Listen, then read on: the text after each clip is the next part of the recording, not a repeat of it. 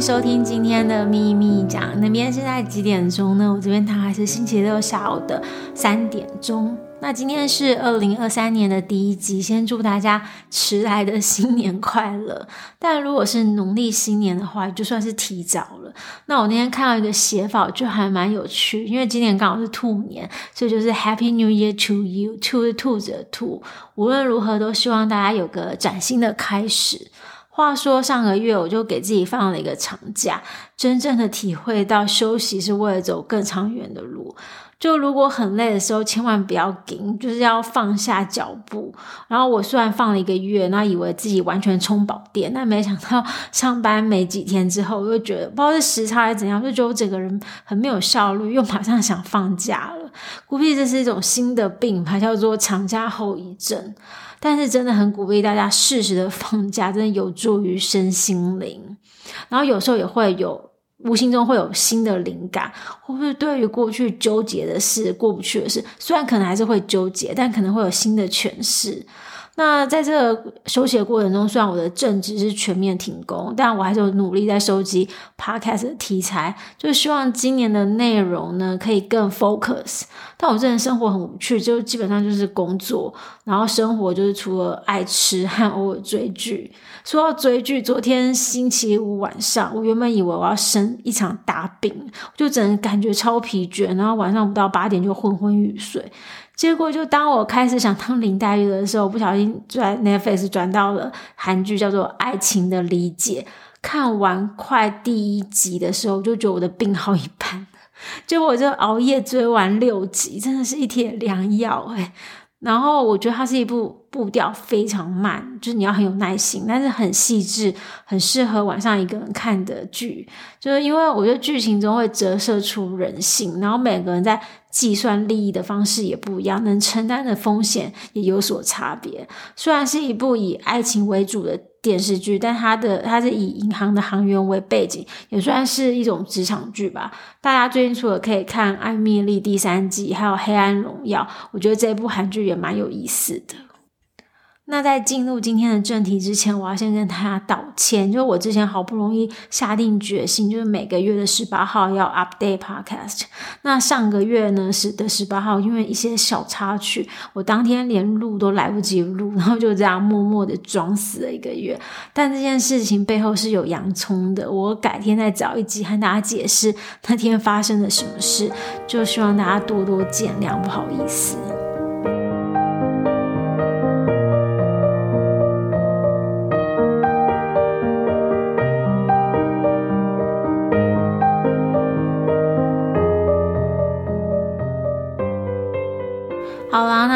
我过去一个月的事，还有就是上个月为什么没那一集消失的那一集。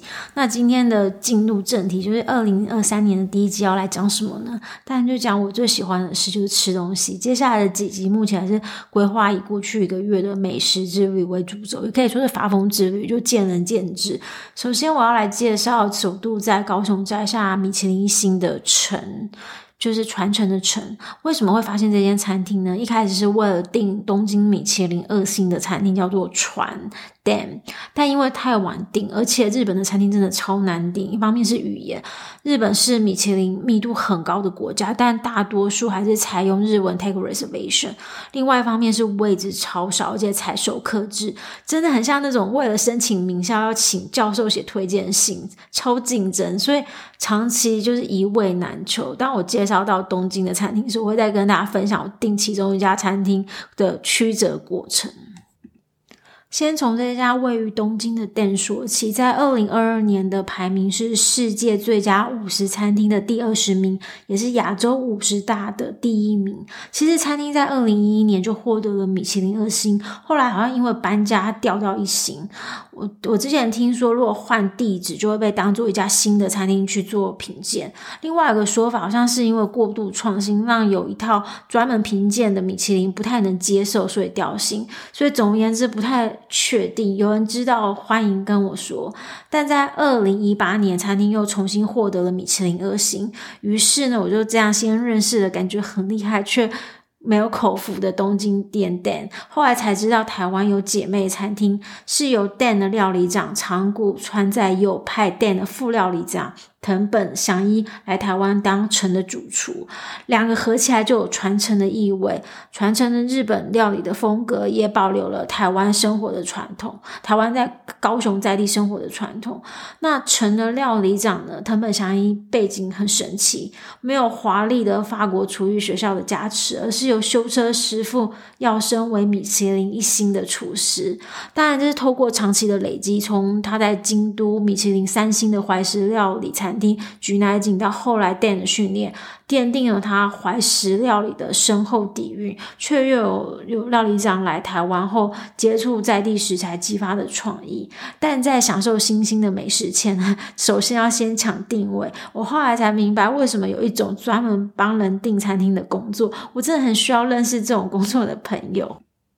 要抢这种一位难求的餐厅，就是要算好时间。成是每周二台湾时间的下午五点开放，未来两周的定位。我记得我是按闹钟调半夜一点半起床，就是台湾下午的四点半等开放定位，但还是没有订到圣诞节的位置。后来我就决定一不做二不休，直接找一天有位置的时间，从台北坐高铁杀去高雄，当天来回就为了吃饭，而且还为还诱拐我妈，我就故意还。包装了一个有趣的行程。当天呢是先去奇美看展，那天展呢现在在展时代的脸孔，从莎士比亚到红发艾德，好像展到二月吧。有兴趣的人可以去看看。里面从达尔文、牛顿到英国的大文豪狄更斯，还有去年过世的英国女王到戴安娜王妃，还有最近被纪录片炸到的凯特的肖像，就有一种透过脸孔去复习英国史。也透过这些人物看尽英国的兴衰。看完展就快想去高雄，反正土包子我第一次坐高铁去高雄，最远就只有坐到台中而已。然后也是第一次坐高雄捷运，我觉得高雄的乡亲好热情。我出捷运就是出捷运多走了一个路口，有点小迷路，然后去便利商店问路，店员还帮我查，然后到了那个。店的大楼，我还找不到餐厅的入口，还问了豪宅的警卫，那警卫人也超好心，就带我去找。外观完全看不出是一间餐厅，超级神秘，和我之前跟大家说的那个秘鲁的 Central 很像，而且是晚上很暗，完全不知道是。一怎么一回事？不知道是餐厅还是民宅，反正我们就在外面稍微等了一下。但千万不要小看这一家豪宅大楼，里面可是有两间米其林星星的餐厅，另外一家叫做 Liberty，也是在我的口袋名单之一。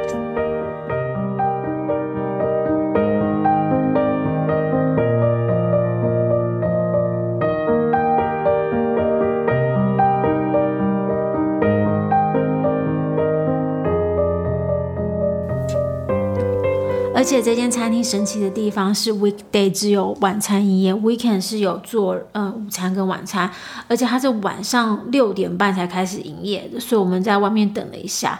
后来终于开门，而且还不是在一楼，是要走上去二楼才会到了用餐的环境。扣除包厢，大概只有十五个座位，但座位的间距其实是蛮宽阔的，所以不会给人一种压迫感，也不会被紧邻不认识的干扰。然后我觉得整个灯光很明亮，就是给人一种非常舒服又 relax 的用餐气氛。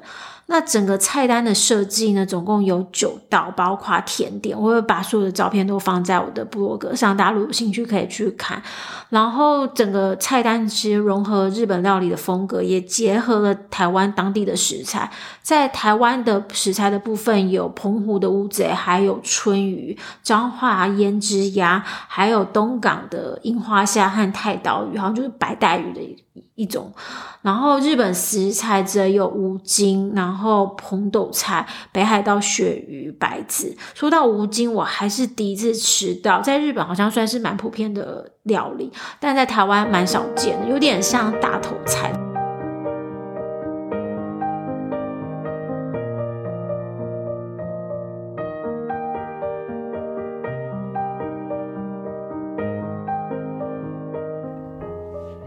怀石料理的背后，其实就像法国料理，有非常深厚的文化底蕴。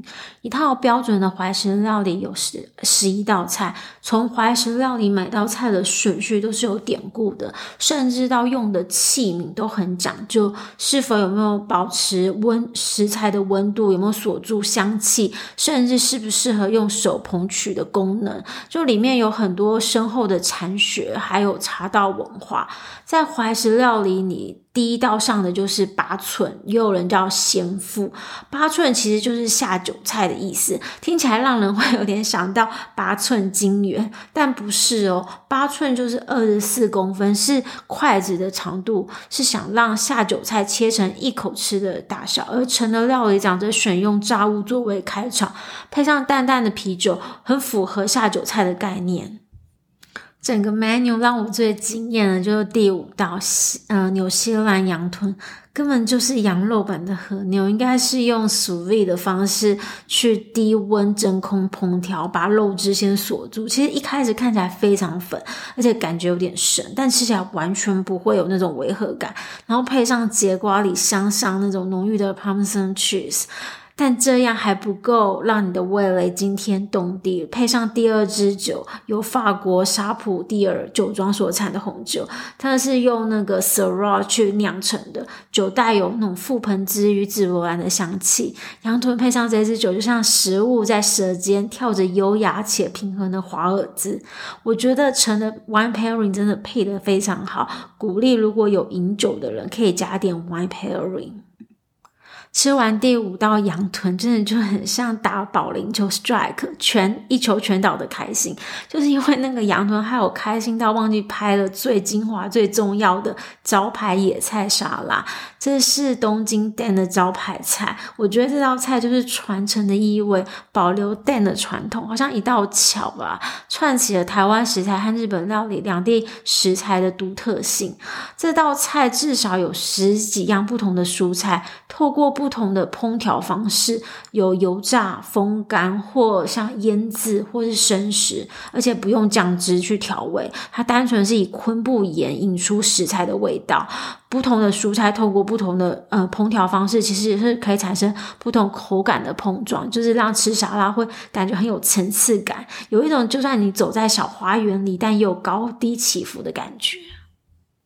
接着就是上大名鼎鼎的腐饭，基本上腐饭是用米高汤，有些是用昆布为基底，有些会可能用豚骨高汤，这些就是每一家都不一样，和当令的食材一起放下去煮，有点像是香港的煲仔饭，但煲仔饭好像是先把米煮熟，再放下食材去蒸的，而且是不加盖子，这可能我还要去查一下，不是很确定。但说真的，到腐饭就有点饱了，很难去尝到腐饭的美味，就是所谓的。边际效用递减，最后料理长还会把没有分完的腐饭做成饭团当小礼物，让大家带回家，这样其实蛮好的，就完全不会浪费食材。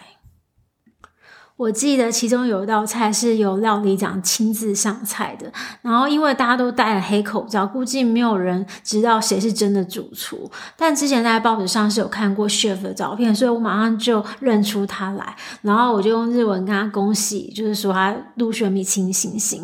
但因为超久没讲日文了，我就觉得我的日文讲哩哩啦啦。然后最后用餐完，料理长还会亲自站在门口送客。但其实好像不只有他，不知道是文。话还是一些日本的 fine dining，像高雄精英饭店的怀石料理的料理长。广平呃广濑锦屏到寿司方的料理长都会站在门口亲自送客，而且当天我我真的有带小本本去做笔记，因为我怕我觉得我之前都会忘记，然后所以那个料理长就透过那个翻译问我是不是秘密客，害他有点小紧张。我就说哦，完全不是，我只是单纯爱吃。但重点是我不知道那个笔记本丢去哪里了，所以我这一集又是凭回忆了。整体的用餐体验是非常舒适，然后餐点也很精致，没有法国料理那些高级食材的浮夸，但却融合了日料经典的元素和台湾在地新鲜食材，感觉到陈的料理长很用心去贴近台湾人的口味，也很接地气的去了解台湾食材。如果真的非要鸡蛋里挑骨头，就是有没有可能晚餐早一点开始，譬如说六点，这样就算赶高铁回去，也可以赶到午夜之前到家。好啦，今天这一集就是我为了吃东西杀去高雄的事。这是我第一次尝试用这种形式去讲餐厅、讲食物。当然，还是有很多可以讲的小细节啊，或是一些食材的小知识，或是饮食文化。但我又不想搞得太严肃，所以有一些这一集没有 cover 的点，我会放在后面几集再 cover。我还是有很多吃东西的事情想要分享。话说回来，饮食这件事情很主观，我喜欢的不代表每个人都喜欢，所以没关系。就像相亲不成，我们还是可以做朋友的吧。那今天就到这边，我们下集见。Again，祝大家新年快乐，请大家尽情帮我吃我吃不到的年夜饭，拜拜。Something feels missing, something's not right. I had it all written, but the ink never dried. Throw out the page, what do I say? If all I thought I wanted went running away. One deep breath out, one deep breath in, again, again, again. I don't wanna.